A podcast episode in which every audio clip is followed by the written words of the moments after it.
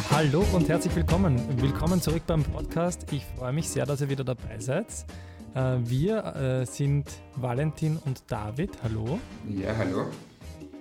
Und ja, wir sind die beiden, äh, wir sind die beiden Typen von Chattitant. wer das noch nicht kennt, Chattitant ist ein Live-Storytelling-Abend, also ein Abend, an dem Geschichten erzählt werden, an dem das Geschichtenerzählen auf der Bühne live passiert und alle, die es interessiert, sind eingeladen, äh, eine Geschichte einzubringen und wir haben jedes Mal ein spezifisches Thema.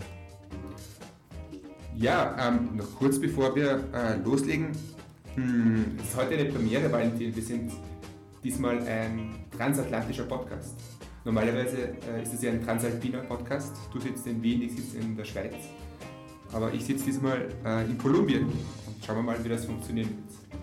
Ähm ja, voll. Ich finde es total lustig, weil beim, beim letzten äh, Chattitant-Abend im Café 7 Stern hat äh, mir eine Besucherin erzählt, dass sie den Podcast äh, auf einem transatlantischen Flug gehört hat. Na schau. Äh, und sie damit so die Zeit verbracht hat, irgendwie über dem Meer. Fand ich sehr schön. Sehr schön, sehr schön. Ja, na, heute ist der sechste Podcast. Ähm, nach einer längeren Pause sind wir wieder zurück. Und heute ähm, hören wir uns zwei Geschichten an, ähm, die beide so ein bisschen von zwei naiven Erwachsenen handeln. Also zwei äh, Erzähler, einer davon bin ich, ähm, die irgendwie sehr lange gebraucht haben, um zu erkennen, dass ähm, die Dinge doch anders sind, als sie sehr lange irgendwie gescheint haben. Ähm, und wir beginnen gleich mit, der, mit meiner Geschichte ähm, die wir erzählt haben beim Jettitan Storytelling Abend ähm, zum Thema Alles anders. Ähm, kannst du dich an diese Geschichte mhm. erinnern? Das ist schon ein bisschen länger her. Das waren Geschichten von Veränderungen. Genau. Äh, ein, finde ich, sehr schöner Abend, äh, hat mir sehr getaugt. Äh, deine Geschichte, äh, erzähl uns doch mal kurz, oder? Ich meine, wir hören jetzt eh gleich rein, aber sag ich, mal kurz in einem nicht, Satz, wo es ging. Ich mag nicht viel verraten, aber es sind eigentlich zwei Geschichten verpackt in eine Geschichte, wo es darum geht, dass ich ähm, irgendwie sehr lange gebraucht habe, um meine kindliche, ähm, meine kindliche Perspektive auf die Welt irgendwie ablegen zu können, äh, bis, ins, bis fast ins Erwachsenenalter. Ähm, ja, ich würde sagen, wir hören uns einfach an. Das war. Ja, los geht's. Das war ich, also der David äh, vom Jettyland Abend, äh, alles anders.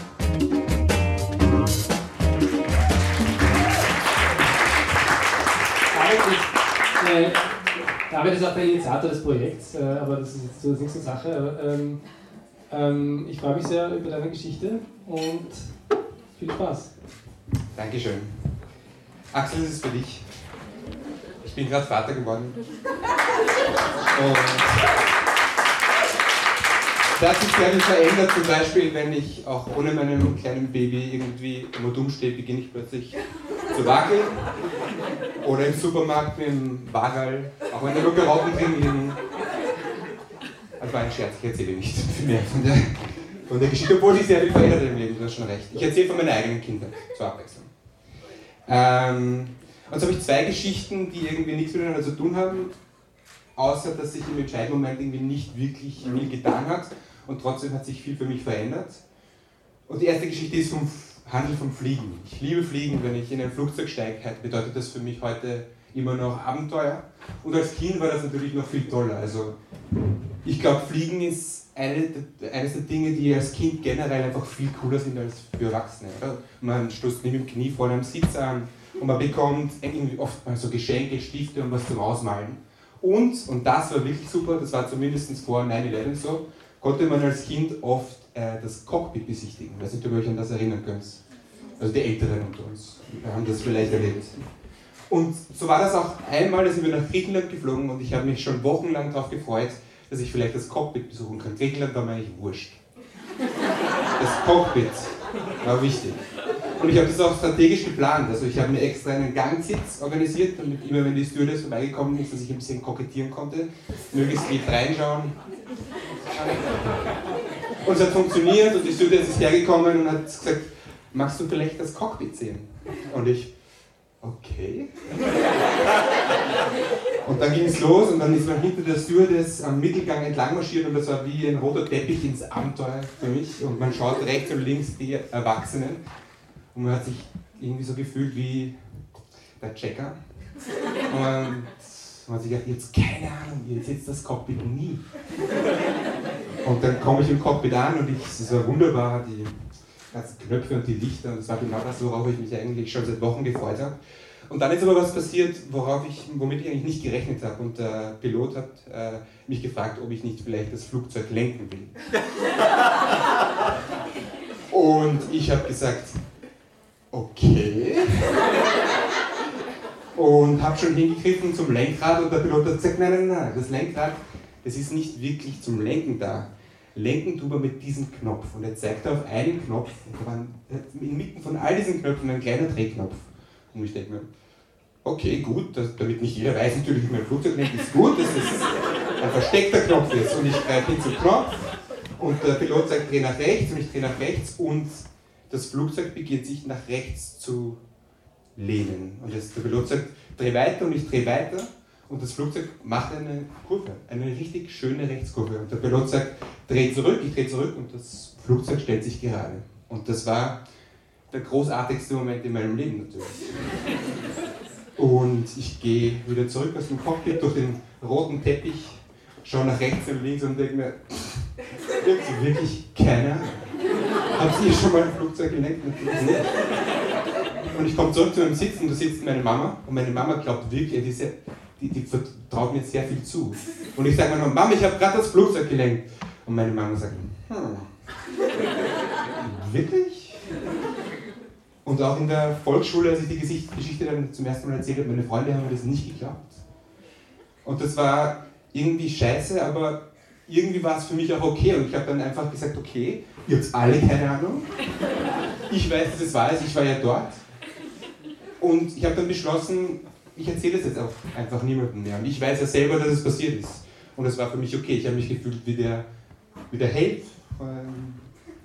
Und habe dann diese Geschichte einfach ähm, für mich behalten, für Jahre. Und habe dann aber auch, nach Jahren habe ich diese Geschichte auch dann vergessen. Das ist etwas, was dann irgendwie verloren gegangen ist, weil ich, das ja nie, weil ich ja nie davon reden konnte. Weil die alle keine Ahnung hatten vom Leben. äh, bis dann irgendwie zehn Jahre später, ähm, ich war so 16, 17 Jahre alt, habe ich mit Freunden gesprochen über das Fliegen, wie es denn wäre, ein Flugzeug zu lenken. Und da ist mir wieder eingefallen. Und ich habe gesagt, ha, ich weiß, wie das ist.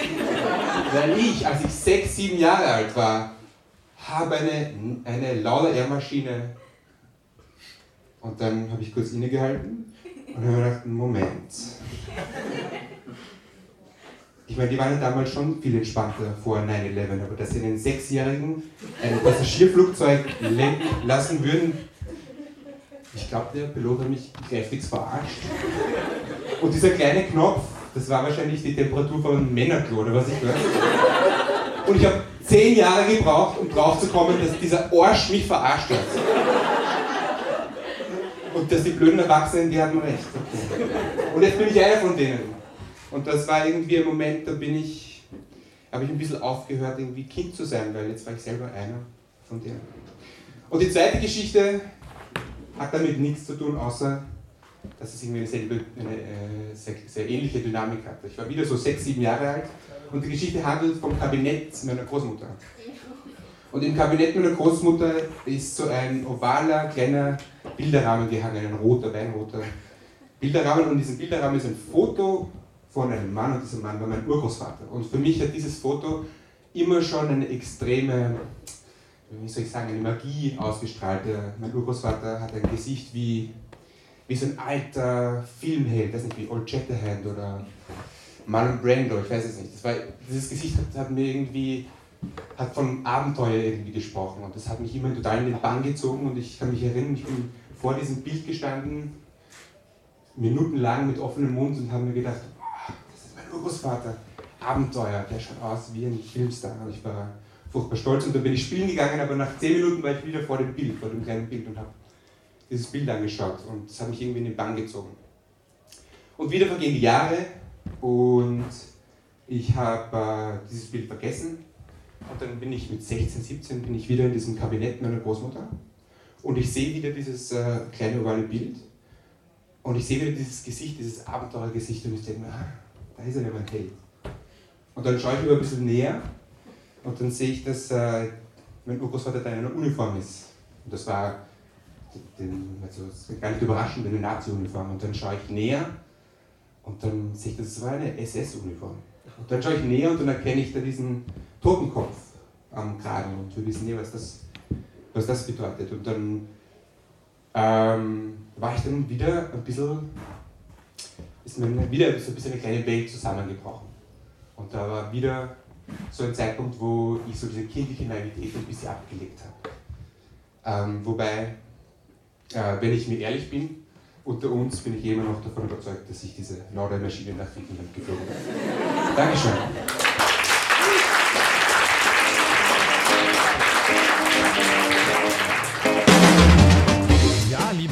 Zuhörer, liebe Zuhörerinnen, äh, das war unsere erste Geschichte von dieser Episode. Und äh, David, was hast du denn noch mitgebracht? Wir haben ja zwei Geschichten heute in dem Podcast. Ja, ich möchte, bevor wir zur zweiten Geschichte gehen, noch kurz etwas feiern. Und zwar haben wir ähm, beim letzten Chattertant Storytelling-Abend im Sieben Stern zum Thema Wiener Geschichten unseren zehnten Abend, Geschichten-Erzählabend äh, ähm, abhalten können. Äh, ich würde sagen, da können wir uns schon ein bisschen selber auf die Schulter klopfen. Zehn Geschichten erzählen ja. Abende in den letzten, was waren das, eineinhalb Jahre circa? Genau, also ich bin die Zeit verging echt schneller als gedacht und äh, irgendwie, ich finde ja, jeder Abend ist immer so besonders und so speziell auf die eigene Art und Weise und ähm, freue mich auch total, dass wir jetzt mittlerweile diese beiden Standorte haben, dass wir im Café 7 Stern, was total schön ist, äh, da im, und groß im, im, im siebten Bezirk, total zentral, voll cooler Ort.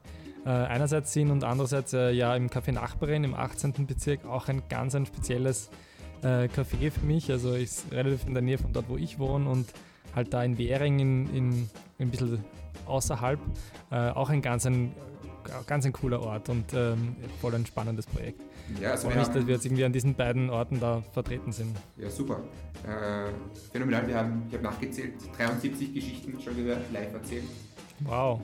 Cool. Ähm, vor Hunderten von Zuhörern und Zuhörerinnen. Und was mir wirklich taugt an, an, an Chattetant und was wir, finde ich, auch wirklich feiern können an, an, an zehn Abenden, ist, dass, äh, dass Leute einfach die Chance ergreifen und sich trauen und sich auf die Bühne stellen und äh, in all ihrer Unterschiedlichkeit einfach erzählen. Ja. Ähm, es gibt ja manche, die sich ganz minutiös darauf vorbereiten und irgendwie jedes Wort zu Hause äh, ähm, auswendig lernen. Und andere, die stellen sich einfach raus und erzählen spontan aus dem Bauch heraus. Und auch das ist, finde ich, ganz was Schönes, dass es irgendwie so diese, diese Unterschiedlichkeit gibt und dass das auch ähm, alles Platz haben darf. Und ich freue mich einfach wirklich über jede Geschichte, die erzählt wird. Äh, ich bin jedes Mal, komme irgendwie aus dem Staunen nicht raus. Ja, ja so falls ähm, du, liebe Zuhörerin oder Zuhörer, auch eine Geschichte erzählen magst, dann schau einfach auf unsere Website chatitant.at oder auf unsere Facebook-Seite. Ähm, da sind ja die nächsten Termine, auf die kommen wir dann nach der nächsten Geschichte noch zu sprechen. So haben wir, glaube ich, auch mit unserer Selbstbeweihräucherung. Ich möchte trotzdem noch einmal ja. sehr gratulieren zu diesen zehn Storytelling-Abenden. Grandios.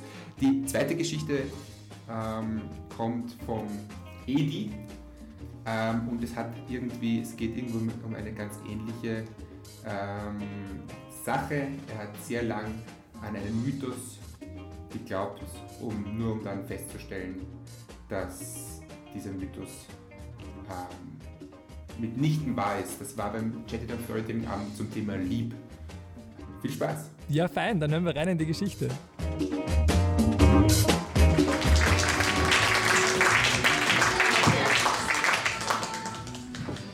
Danke dir. Ähm, ich erzähle heute äh, eine Geschichte zum Thema die erste große Liebe. Es ist die erste große Liebe, die für mich jetzt persönlich wichtig war. Also jetzt weniger, weniger emotional, als mehr biologisch. Also das heißt die erste große Liebe meiner Eltern, logischerweise in dem, dem Zusammenhang. Äh, die hat angefangen, das ist kein Schummelzettel, ich werde es sehen. Äh, äh, die hat angefangen vor äh, circa 55 Jahren am Schneeberg. Da sind nämlich meine Eltern gemeinsam auf Schulausflug gewesen. Haben sie nicht gekannt vorher. Und äh, mein Vater hat die Gelegenheit irgendwie am Schopf gepackt, äh, diesen äh, Schulausflug zu nützen, um ein Gespräch anzuzetteln mit meiner Mutter. Ja. Und in diesem Aufstieg zum Schneeberg hat er es geschafft, immerhin. Und es gibt noch, und deswegen habe ich diesen Zettel, der natürlich zu klein ist, aber trotzdem habe ich ihn mit, äh, mitgebracht, am Gipfelfoto. Das gibt es nämlich noch aus dem Jahr 57. Da hat es mein Vater geschafft, dass er schon neben meiner Mutter steht und hat etwas geschafft, das mir mit meiner ersten Liebe nie gelungen ist. Er ist, er ist so weit gekommen, dass er schon den Arm um sie legt. Ja. Sehr beeindruckend für jemanden, der eigentlich recht introvertiert ist. Ähm, und das hat dann auch, äh, also das war jetzt keine Eintagsfliege oder sowas, wie eigentlich eh logischerweise man sich denken kann, sondern das ist dann irgendwie weitergegangen. Ähm, vom Schneeberg hinunter zum Beispiel, äh, da haben sie dann schon gemeint, dass sie sich recht viel Zeit gelassen haben, waren auch irgendwie dann die aller, allerletzten beim Bus. Und äh, zum Thema aller, allerletzten, also mein Vater ist dann äh, kurz danach zum Studium nach Wien gegangen. Die Zeit im Studentenheim im Nachhinein, hat er gesagt, war äh, sehr schön und auch wahnsinnig lang. Also sie hat die Studiendauer nicht begünstigt, sozusagen, sein Aufenthalt im Studentenheim. Ähm, und äh, wie das damals aber üblich war, also meine Eltern aus einem sehr konservativen Elternhaus, äh, durfte man natürlich erst heiraten und, und, und äh, Kinder kriegen, wenn das Studium abgeschlossen ist und man einen Job hat und die Familie ernähren kann. Ja. Insofern haben meine Eltern dann äh, offensichtlich diese zehn Jahre Studienzeit von meinem Vater irgendwie durchgedrückt, bis, sie, bis sie dann irgendwann heiraten konnten. Ähm, und äh, in einem erzkatholischen Haus heißt das nicht nur, dass man wartet, bis man heiratet, sondern das heißt, man spart sich auch auf äh, zehn Jahre lang. Ja? Äh, aber nach zehn Jahren, also äh, gute Dinge will Weile haben, hat mein Vater dann sein Studium abgeschlossen und es gibt dann hier, das ist mein zweites Foto, das ich habe, das Hochzeitsfoto, das war dann eben äh, einige, einige Jahre später, das habe ich jetzt hier mitgenommen. Ja. Ja soweit man das erkennen kann. Ähm, relativ bunt. Naja, also jedenfalls, äh, das war dann äh, die, die Hochzeit und dann äh, wurde auch wahnsinnig schnell geheiratet. Also sowas wie äh, Sponsion war am 10. Dezember und ich glaube, meine Eltern waren noch äh, eine der wenigen Leute, die am 28. Dezember geheiratet haben. Ja? Also das ging dann relativ schnell natürlich, äh, wenn wie dieses Ziel erreicht war. Dann haben sie geheiratet und äh, irgendwann bin dann auch ich gekommen. Ja? Und diese Geschichte auch, also diese zehn Jahre warten und so wurden durch, äh, äh, vererbt im Sinne der Familienlegende. Und es ist aber nicht allzu lang her, also eigentlich relativ kurz erst her, dass wir, weil jetzt bin ich irgendwie im Alter vielleicht, dass man irgendwann vielleicht auch äh, Kinder, Kinder kriegt und verheiratet bin ich schon. Und dann war irgendwann das Thema äh, ja, Kinder kriegen und Schwangerschaft und so weiter. Und dann irgendwo so beiläufig sagt meine Mutter, na, das war ja damals im Studium, ne, wir haben ja nicht viel gehabt, aber zum Beispiel so Verhütungsmittel waren ja wahnsinnig teuer. Wie meine Mutter dann schon gefragt hat, äh, Moment, aber ich habe es doch gesagt, er hat sich ja irgendwie zehn Jahre aufgespart. Ja. Ähm, und das hast du wirklich geglaubt. Ich wurde selten in meinem Leben so ausgelacht wie, wie, nach, wie nach, dieser Frage. Und ich, das hast du geglaubt. Äh, das erklärt übrigens auch im Nachhinein natürlich, ja, erklärt das auch, und damit ist auch schon das Ende meiner Geschichte, dieses wahnsinnig bunte Hochzeitskleid. Ja, weil nämlich in Weiß heiraten gab es damals nicht dann.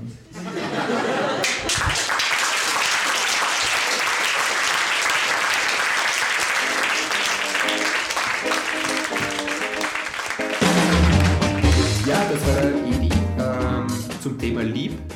Ähm, und ich möchte jetzt noch kurz auf unsere nächsten Termine hinweisen. Der nächste Termin ist am 24. März und äh, auch im, im Siebenstern.